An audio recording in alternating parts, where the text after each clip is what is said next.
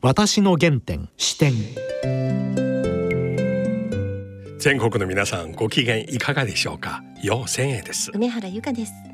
今回のゲストは予習短パン産業株式会社会長の森誠一さんです。森会長は、はい。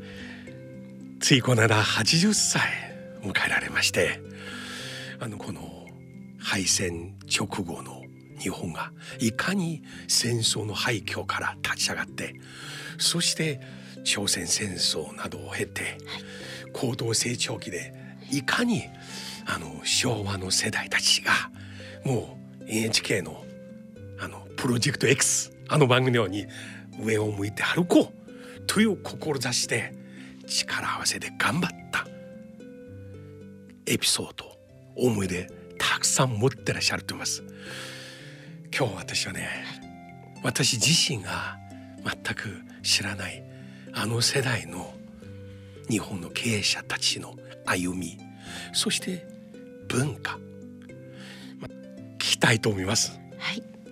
それでは私の原点視点進めてまいります。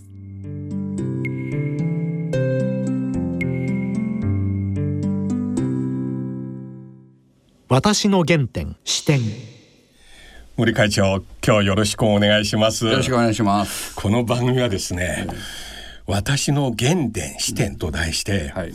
さまざまな方にふるさとや青少年時代小さい時どんなお子さんだったどんなお父さんお母さんそしてビジネスやその人生の歩みをお聞きしたいんですが森会長お生まれはどちらですか？えー、私は、えーうん四国愛媛県お、えー、八幡浜という小さい田舎町で、え。まあ、5人兄弟の長男で、えそうなんですか、生まれてその時父は、えー、四国で、えー、金物屋を営んでおりましてまあ田舎では成功した数十人の人を雇って経営をしてたというところのまああ上姉2人いたもんですから、えー、3番目に男の子が生まれたということで相当、えー大事にされたというふうにえー聞いております。それは1900何年でしたか、えー私が生まれたのは1941年です。ああまだ戦中え戦前ですね。16年のえー6月に生まれた太平洋戦争の前。すすぐ半年ほどのうちに開戦ということなんで。なるほど、ギリギリ戦前という。最初がお持ちになった記憶は、えーとねやっぱり小さい時に母と父が金物店を創業してたもんですから、はい。私は田舎のうん。おばあちゃんのところに預けられて、えー5歳ぐらいまでもうそれこそ山川をは飛び歩きながらあーもうパンツ一つで、えー過ごしたというのが一番幼少期の記憶ですね。そうそう山の中で敗戦を迎えました、えー、と私の場合はもうあまり記憶ないんですよね。ああ4歳でうん。終戦ですから、うん。まあ防空壕に一緒に、えー入ったとかいう記憶はあるんですがそれがあの怖いとかなんとかなくってみんなに連れられて、なんか暗いところへ、えー入っていったという記憶はあるんですがそれがなんでそういうところへ隠れたのかという怖さとかなんとかはわからないまだ年頃で、なんかみんなに連れられて、防空壕へ逃げていったというのはうすうす記憶にあるぐらいですね。そして戦後小学校に入られまして、戦後小学校2年生までは田舎で過ごしたんですが、えー父が昭和25年に大阪に、えー店を出すと、まあ、当時もすでに四国で成功してたんですが、はい。やっぱりこれからの時代はやっぱり都会でないと大きくなれないという野心がありましてやっぱりその田舎での小さな成功に飽き足らずに、えー大阪に進出していくそれもまだどういう仕事をするかもわからないのに、はいもう家族を引き連れておもうその成功した田舎の金物店ははいど、うん、一緒にしてた経営者の方にえもうお任せしてえー家族連れでも大阪へ出てきたというすごいですね。そういう意味ではすごいこう野心家と言いましょうかねここで何かうん。やりたいというふうに、えー思ったようですね。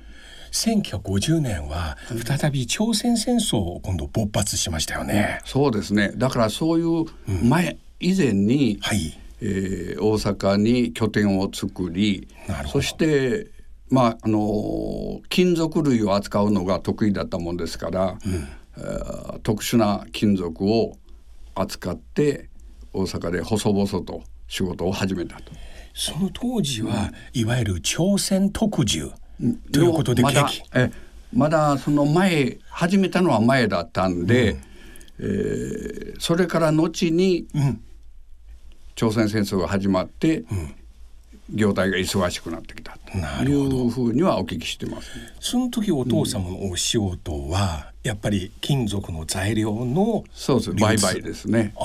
えだからまだ当時はあー戦後だったので、えー軍だとか、はい。それと国鉄なんかが所有してたはい。資産を全部こう市場に、えー出して、えー換金してきた時代。なるほど。そういうものをお目ざとく見つけて、うん。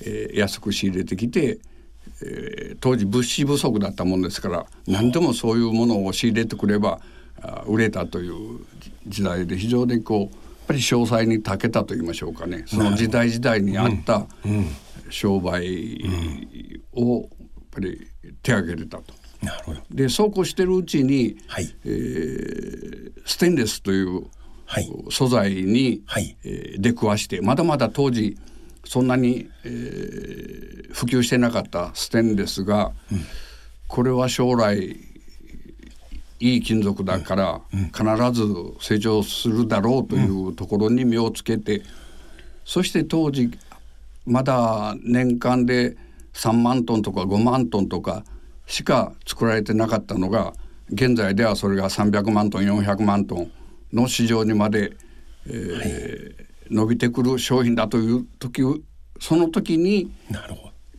そのステンレスに目をつけて、そして他の金属をもう全部やめてステンレスに特化したと。それがやっぱり現在の発展の本当の原点。原点と言いましょうかね。なるほ。ど。ステンレスに特化した。そうですね。もうステンレスだけでいこうということで、他の金属も全部やめて、ステンレスに特化してステンレス専業の商社になっていったと。いうもうそこのやっぱ目の付け方が当初まだ大したことない量なのに、なんか将来いけそうだという その直感的なもの、そういうものがやっぱり現在に至って。るのかな。その時会長は大阪でえまだあ小学生。はい。中学生でまだ子供だったもんですから当時はもうし社員さんもまだ5人10人って少ない時代だったんでもう全部大家族主義と言いましょうか、はい。家族がもう社員さんも一緒に住んで。寝泊まりしておで私の母がうん。全部まかないをして、おというなんか相撲部屋みたいな。みたいな感じで、ええ。そしてもう日曜日にはええ。社員の人と、うん。おお父様。親父がみんな引き連れてうん。食事に行ったり映画に、えー行ったりというもうそういうこう家族的な商店経営と言いましょうかね。いいで。すね。なんか映画なんかで見た古き良き昭和時代のそうですね。一緒に映画館、ええ。一緒にでその時に私はうん子供だったものですから、一緒に連れて行ってもらって、うん。その社員さんたちと、一緒に食事したり映画見に行ったりという経験があってそしてそれが企業がだんだん成長していく中にも、やっぱそういう大家族主義、社員さんも全部もう家族のように、うん。えー一緒に、えー生活していくというみんなで幸せになろうというのがそこの原点にあるというふうに、えー思います。典型的な高等成長期の日本式経営ですね。そうですね。ファミリー。えー。また。だからうん。当時はまあ10人20人の社員さんでしたけども今私の時代になって、えー、120人ぐらいまで増えそして息子の代で今200人ぐらいになってますがいまだにその大家族主義というのは引き継いでまして、うんうん、年に何回かは全家族の集まっていただいて総会、えー、パーティーをしたり、えー、あのクリスマスパーティーを、社員さんの家族の方もみんな来ていただいて、毎年開催したり、えー、ボーリング大会を全家族で参加したりというそういう大家族主義は規模が大きくなっても根本的に流れてるみんなで幸せになろうという原点がいまだに経営の根底に流れているというふうに思ってます。素晴らしいですね、この頃いわゆる新自由主義的なビジネスモデルが流行っていて、うん、で古き良き日本の伝統的な経営はもう古いと、しかし本当に私実際これこそ日本のアイデンティティ、うん、そうです、ね、日本の美しさ、日本の会社の強みですよ。そうですね、うん。その時会長は大阪で中学校高校。で全部こちら地元。そうです。で公立ですか？えっ、ー、とね中学まではあ公立地元の公立中学校を卒業してで高校大学と私学。なるほど。中学校の時どんな 感じでしたか？中学校の時はもう本当に真面目を絵に描いたようなあ青年だったと思います。で中学校の時は軟式テニスをしていまして、うん、でまあ高校の時にはそれは硬式テニスで高校生いっぱいもテニスで明け暮れたという青年だったと思います。勉強も非常に真面目で。あ勉強ももうない時間を割いて、うん、とことん頑張ったように思います。えー、それお父さんも大変厳しかったんですか？いやそれが、うんもう仕事は非常に人一倍頑張ってましたけども、ええ、子供に対してはあまりかなりリベラルで、えー、そうですね。あの、そんなに厳しいと思ったことはなかったですね。お母様は？母が、まあ、一心に子供の愛を子供に愛情を注いで、5人の子供を育て上げたという。まあ、父はもう仕事一辺倒の人だったんで、うんあまり家族には関わりないというような感じだったんですか？そうそう1950年代60年代、高等成長期で大阪どんどん変わっていきますよね。私が子供の頃はまだ大阪が焼け野原でしたんで、うん、もう大丸そごの周りも全部広っ端で、うん。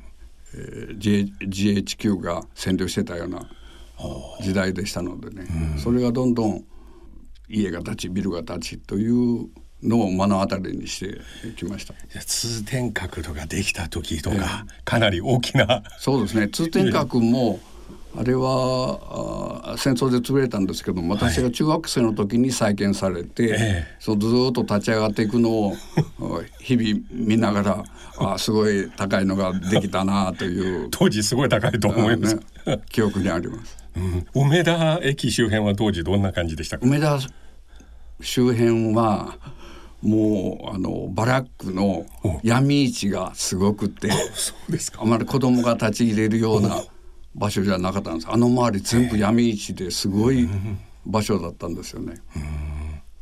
大阪万博の時はいくつぐらいになりましたか？大阪の万博の時はもう私の子供が、うん、あ生まれて、うん、あれは44年子供が生まれてましたんで結婚して3年目ぐらいですね、うんはい、もうあの時はすごかったです。もう本当に全国から万博みたいというんでねあのお知り合いの方がね、うん、よくうちへ泊まりに来て 万博ご案内しました、うん、あの時世の中の雰囲気はとにかく明日はもっと良くなる。そうですね。もうどんどん、ね、どんどん皆さんね、うん、希望に燃えたと言いましょうかね、うん、すごくこう成長を喜んでるというかうわすごい日本もこんなになったんやなという思いで、万博いろんなとこを見て回りましたね。でテレビが家に来まして、ね、今度マイカーを持つようになりましてそうですね。そういうことを全部まあ車もまだまだ少ない時代でしたからね、うん、まあ父が非常に車好きだったもんですからもうすでに当時も会社ビューイックに乗って おアメリカのビュークですか、乗って走ってました。そして私が卒業する年にちょうど、えーえー、オリンピックですね、はあ、東京オリンピックがあってそして、えー、カラーテレビがいっぺんに普及したという時代でした。初めて家にカラーテレビが、そうですね。いや当時はまだねわ我が家にもテレビがなくって社長の家にもない。なくって。会社に一台街頭テレビをよくね心斎橋にあった街頭テレビよく見に行きました。心斎橋までわざわざ行きます、はい、おで社員の皆さん集めて一緒にテレビを見たり。あのそれはもう晩年まだもう少し後ですね。会社も持ってない、持ってないぐらいです、ね、心斎橋のじゃあ道路沿いにかなり人、そうそう街頭テレビに皆群がって、えー、テレビを見てたのが記憶になりますね。ちょうど今年また日本にオリンピックそうですねその時代。初めてご自宅で日本で開催されるオリンピック見る。そうですね。逆にね。ね 逆。考えみたら初めて家でオリ家で日本のオリンピック。そう、うん、え大学でご専攻された私はやっぱり後継ぎだというのも認識があって、うん、小学部。ああ小学部、えー、へ入ってまあ勉強させていただいた。いや大学も大変真面目で。真面目な学校で。でテニスも。テテニスはねもうここで才能がないというのが 自分で、えー、分かったんで、うん、やっぱりあの同級生で上手なのがたくさんいましたんでね。もう彼らに任して、うん、もう。大学はもう勉強一本で。で大学卒業したらすぐお父様の会社に入る当時ね、はい、父としては、うん、何も言わなかったんですけども、うん、まあずっともう子供の頃から私は小学校卒業した時に、えー、作文で「大きくなったら社長になります」って書いたぐらい、もう自然に 後継ぐもんだというような周りの雰囲気があったので、うん、何の抵抗もなくあ、うん、この会社後継ぐんやろうなという思いで卒業したんですが、うん、なんかこうこのままではちょっと自分自身に自信がないし、うん、勉強はしてきたけども社会人として大丈夫かなという心配があって、そしてゼミの先生に相談してなんかこう親の七光でないところで一回仕事を経験してみたいというのでお願いしたらちょうど先輩が名古屋で鉄工所やってるから、じゃあそこで修行してこいと。いう。ので即連絡取ってもらってで入社させていただいて。して一人で大阪から名古屋へ。え一人で出向いて。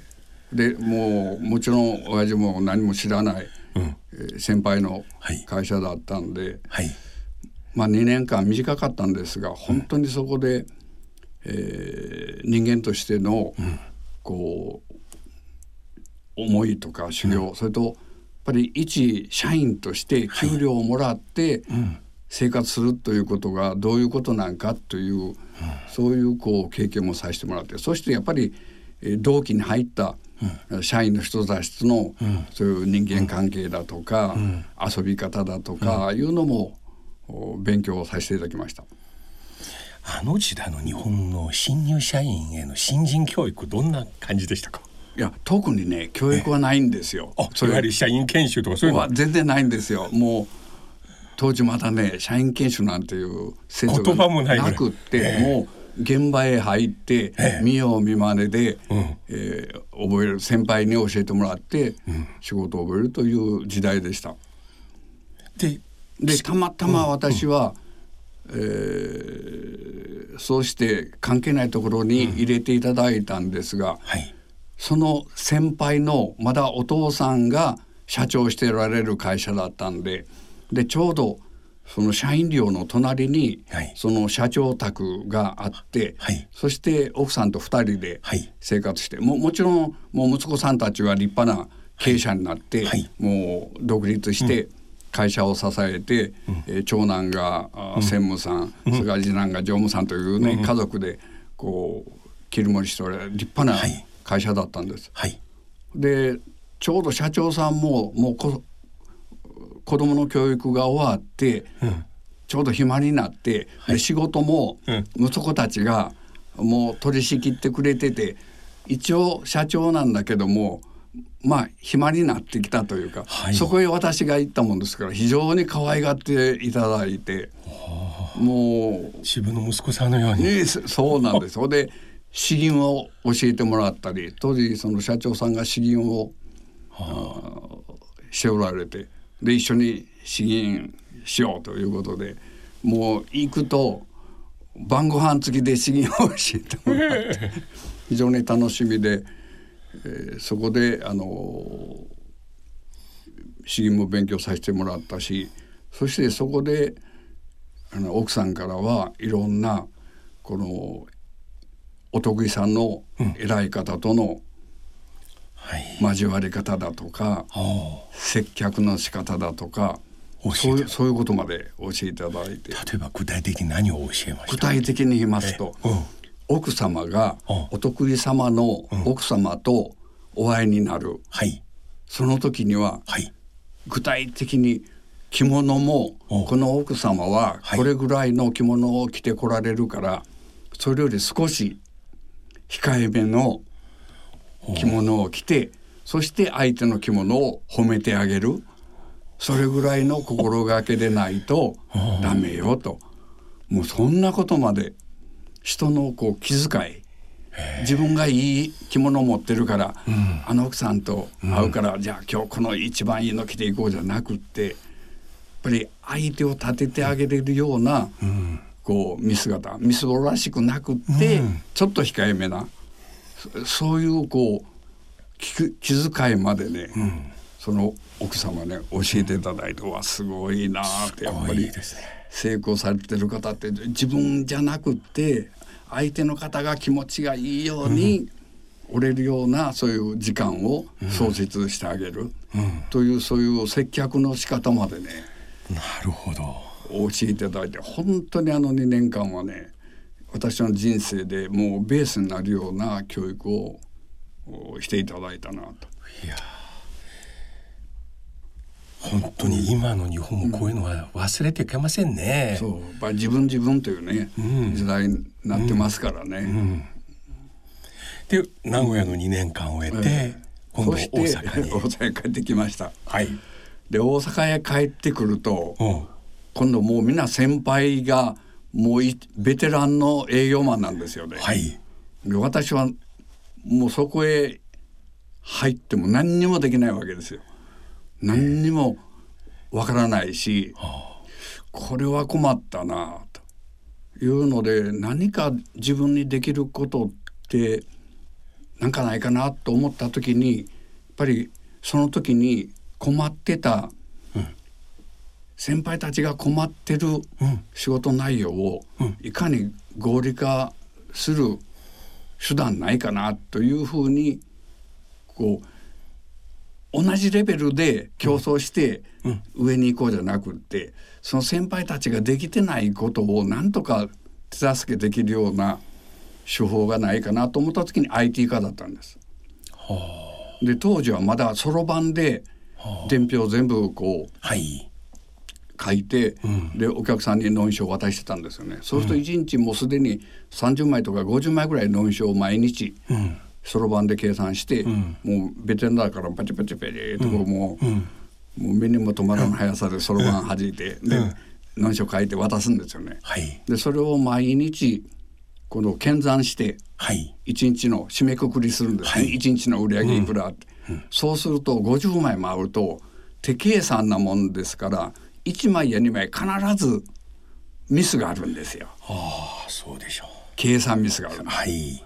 そうすると一桁違ったりね、うん。1,000円を1万円と書いたり 1万円を1,000円と書いたり、1,500円を1,300円と書いたりね、でそれを自分のところはもちろん訂正するんですが必ずお得意さんに電話して「はい。すいません今日の電話あの伝票のこの何行目こう間違ってましたんで 訂正お願いします」ってねお得意さんにも迷惑かけてるんですよ。毎日のように。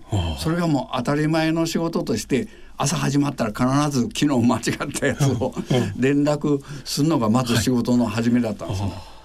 これはやっぱりなんとか改善できないかな、お得意さんに迷惑かけないようにできないかなと思った時に、伝票発行機というのを見つけて、あこれでやったらなんとかできるん違うかなというので当時非常に高価なもんだったんですがそれ1900何年ですか？昭和40年代ですね。ああ1960年代後半、それでいいのが見つかって非常に高価だったんですが、まあ幸いにして当時かなり会社も高収益ななるほど。事業を親父がもうすでに展開してくれてたんで、まああまりあの文句も言わずにあの買ってくれたと。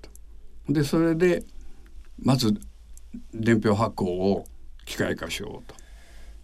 いうのから始まって IT への取り組み。それはもう別に IT の将来性がどうのこうのじゃなくって、今困ってることをなんとかこう改善したいという一歩がたまたま伝票発行機から始まって、今のコンピューターシステムにつな伝票がった発行機、当時おいくらぐらいでしたか？当時ね結構高い。当時ねすでに何百万もしたんじゃないかな当で時もすでに1965年あたりで何百万。じゃあかなり高価だ今だと1,000万1,000万2,000万ぐらいのものですね。ね。と思うんですがまあそれでもこれを買いたいと言ったらまあ渋々。お父さんもよく賛成してくれましたね。うん。それはやっぱり今困ってるのを改善したいと、うん。これを入れると、うん。もう売上の計算ミスはゼロになるし、お客さんにもなるほど。迷惑ななくて、差別化できると、あ吉野伝票正確やという、うん。そういう差別化ができるという発想でまずそそこがステップ IT 化の始まりと言いましょうか。会社経営の一大関与ですね。ここには。そっかそっから。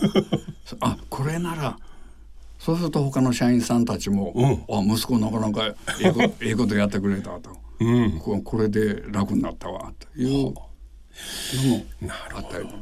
そして森会長ご自身がお父さんの代わりに後継者として社長になられたのはいつ頃でしたか？47歳。1900何年ですか88年1988年。日本のバブルの絶頂期ですね。そう。その バブルの時なんですよ。それが。大変でした。忙しくて。そうだ。それももう社員さんの給料も1年でえ2割とか3割アップなんですよ。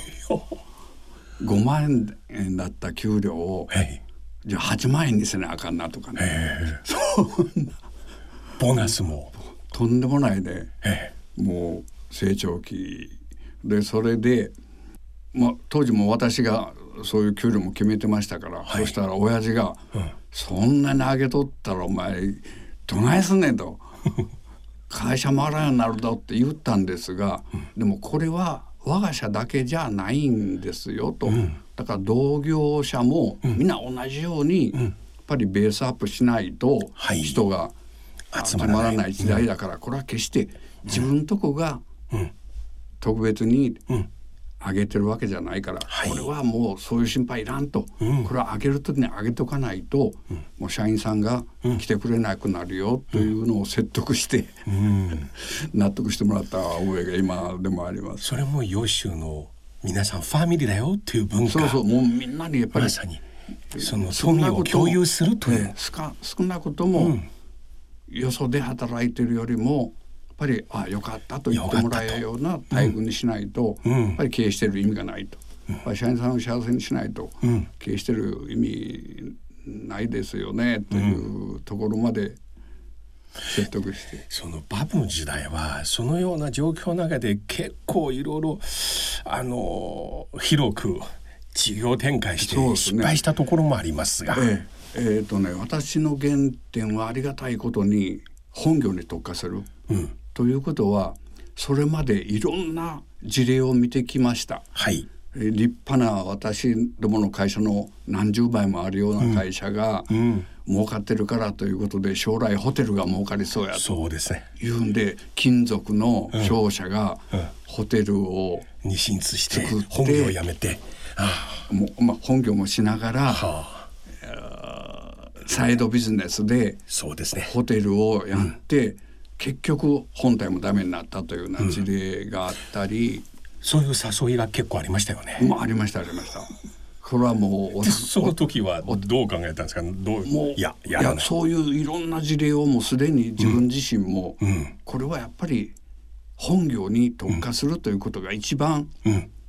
大事だと。うん。だからそういうこう、うん他のもので利益を期待するとか、なんとかよりもその分だけ本業を良くしたら、本業で利益出るでしょだから他のものに目をやるよりも、そのエネルギーを本業に費やした方が利益確保しやすいんですよね。というところを常に自分自身がやっぱりこうそういう経験値から思えたことがやっぱりい今の安定につながってたかなということで、おかげさまで私は一切本業以外のことには不動産不動産投資も何も興味がなくって、もう本業一本でいいというふうに割り切ったんでいろんな証券会社からもいろんな誘いがありましたけども。うん上場しませんかと。上場 でも我々鉄鋼流通は上場には向かえないんですよ。というのは高不況があってはい。もう不況の時は売り上げが半減とかあるんですよ、はい。とか上場してしまうと、はい。もう目先ではい。少しでも成長成長成長でしょ、はい。マイナスなんてもう受け入れられない。わこれ。我々の業界ねもう波乗り経営なんで悪い時は悪いように、売上半減しても赤字にならないように、普通いい時にグッと利益出してそれを蓄えといて、悪い時にそれでしのいでという、もう波乗り経営が我々鉄鋼流通のもう生き方なんですよ。それをね上場したらね、それがもう許されなくなる。それはもうなるほど。我々の業界には特に中小企業の場合は上場は向いてないというふうにもう割り切ってましたんでね。だからまあかっこよく上場企業というねなんかこう誘いがあったり いや上場したら人の採用が楽になりますよとかね、いろいろ採用お誘いあったんですが、もうその時はもうすでにそういうものを自分自身が全てを理解してあ上場には向かないというふうに思ってましたんでそれはそれで今思い返してもよかったなと。よく皆さん言ういわゆる初心ということを本当に守ってらっしゃいますね。そうですね。もう原点。原点初心、あとは皆さんはファミリー。そう。で社一緒に。社員を幸せにするうん。のが存在意義だから社長社員が幸せでなかったら経営してる意味ないというところまで終わりきってだから新しい投資をするにしてもじゃあそれで売り上げが増えて利益が増えてそれで売り上げが増えるだけでもし社員さんのボーナスが減るんであればそれは投資意味ないよと。それで社員さんの還元も増えるんやねという。ならやりますと。なだから次の投資もそれで企業が立派になって利益も増えてそして分配も増えると、で社員さん一人一人にも分配が増えるよねって、じゃあやろうという常にやっぱり判断基準がこれをやると社員さんが幸せなんですか？大丈夫？社員不幸にならないよね？というところを原点にしてやっぱり経営していく。それがやっぱりファミリー経営と言いましょうかね。そそこの原点にやっぱり折れたのがやっぱり先代からの、やっぱり子供の頃からこう身に染みついてる感動しました。みんなと一緒本当にこの番組ご出演されてる多くの政治家の方。あの評論家の方に聞いてもらいたいですよ。ありがとうございます。これこそ日本ですね。この裏にあるのは謙虚初心。あとは分配ですね。そうね。現在常に議論されてこの自民党総裁選の騒ぎの中、衆院選挙の中でもいろいろ方は再分配とかいろいろ言ってるけども、しかしより良い方法ということを言う前にまずどのような心を持ってらっしゃるか。そうですね。まず思いですね。思いね。うん、社員に皆さんに対する思いやり。このブラック企業の話とかいろいろこんなに時代。やっぱりトップがいかにね正しい方向に思いを貫いていくか、うん、そこにやっぱり企業発展の原点がある。そうすると社員さんが自分の力を100%発揮して、うん、総合的にはすごい競争力があって、うん、自然に高収益になっていくというふうに事業を展開していくと。私吉の社員の方から聞きまして、うん、あの今でも大阪の USJ を貸し切ってそして 社員、うんまた家族全員東京支社の社員も家族も全部会社のお金で大阪に来てホテル宿泊して一緒に USJ で遊ぶと。いやこれは本当に先ほどの大阪万博と海上少年時代お父様の会社の皆さんと一緒に映画見に行ったり日曜日公園に一緒に食事に行ったりという延長ですね。そうですね。まあ原点がそういう父の生き様。があって、まあ、今に。素晴らしい。じゃそれをこう父が私に言うんじゃなくて、うん、自分がしてみせて、うん、そして私がまたそれを再現して、うん、形が違っても、思いは一つで社員さんを幸せにと思いで経営するのをやっぱり3代目に見せて、汗こせじゃなくって、してることがやっぱり自然にぱり次につながって、うん、こう同じような経営スタイルが維持できて、うん、時代はどんどん変化していくけども、うん、そういう思いは一つと言いましょうかね社員を幸せにという思いで経営していくと当然社員の人たちも頑張って仕事ができる。頑張りがいがある。あ結果出たらそれに見合う報酬がちゃんと、うん、あ今年は絶対儲かったからと思ったら期待以上のものがちゃんと還元されるというこう仕組みを皆さんにこう公表してる。頑張って儲けてみんなでいい飯をという。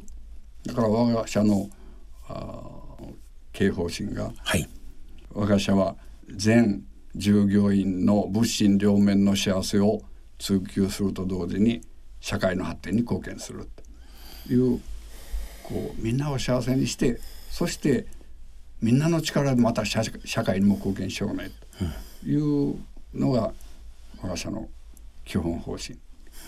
みんなで幸せになろうというのが目標なんで、うん、今は会長になられて、うん、今3代目の森社長が経営を全体、うん、今人道指揮取ってますが、このコロナ禍の中で、私あの知ってる限りかなりこの頃経営の状況が堅調で非常に利益伸びてらっしゃいますよね。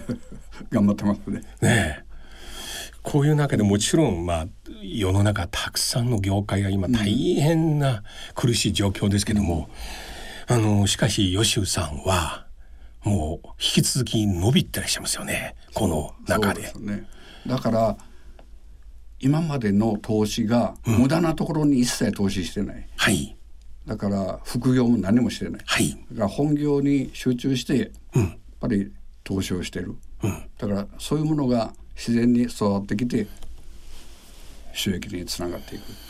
私も実際業界の方からいろいろ声を聞きまして、うん、吉さんの良さは、うん、単なるステンレス、うん、あるいはチタンを、あの供給できるだけではなく一つはお客様が望む寸法をスピーディーに加工してくれる、そしてもう翌日、うん、もう吉尾の予想で届いてくれる、うん、もうまるでアマゾンのようなスピードで。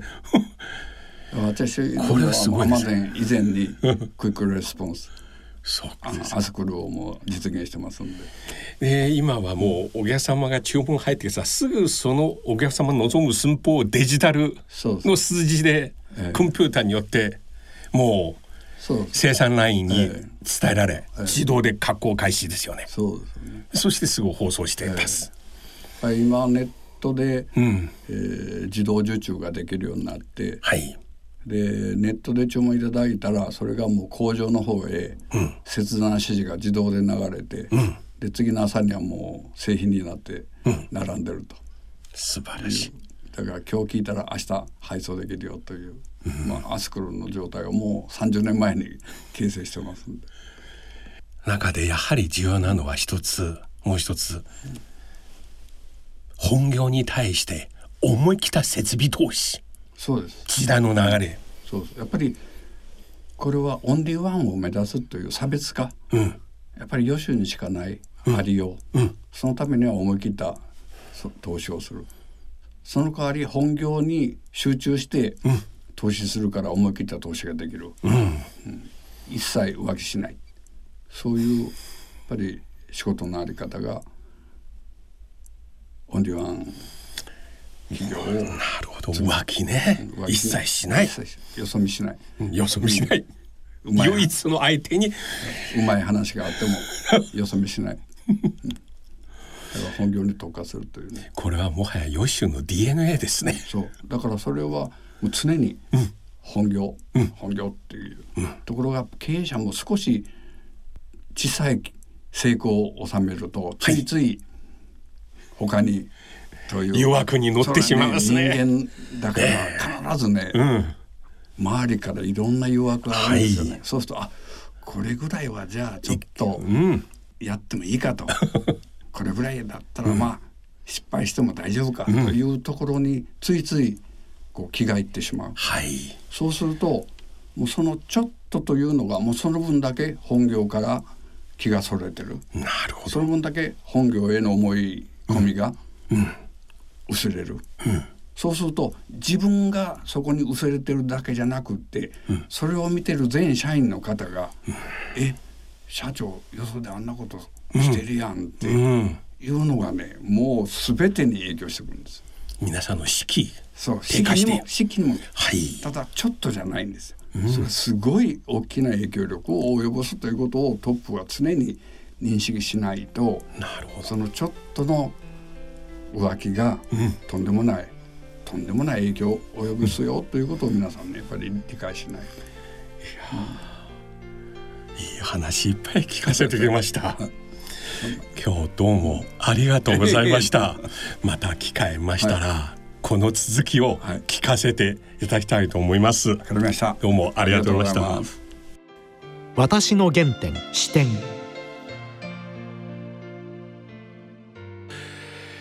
やー感動しましたよ。会長今おっしゃった、大学卒業されてよその会社で2年間修行。そこで先方の経営者の方奥様から教えられた。他人に対する。また経営者として常に人間を接する時持つべく品位マナー私これを聞きながら今の森会長の姿まさにそのままですね。なぜ吉尾短板産業はこのコロナ禍の中でも非常に今堅調に伸びています。もちろんこの金属材料の相場のこともありますがしかし何より森会長が打ち出した予習短パンのアイデンティティ伝統。つまり分かりやすく今おっしゃったように浮気しない。本業をしっかりやります。そして得た利益を常にファミリーである社員皆さんと共有すること。自分のファミリーではなく社員がファミリーでそうなんです。これが会長が若い頃あの高等成長期また小さい工場だった時代。身をもって覚えたこと。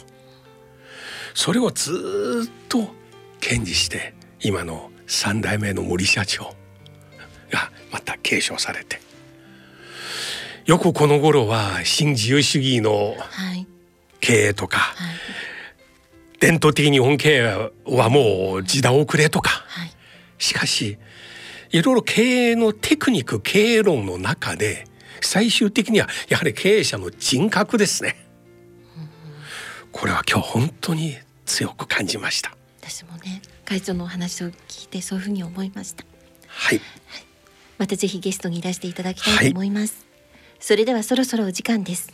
お相手は陽線へと。梅原由香でした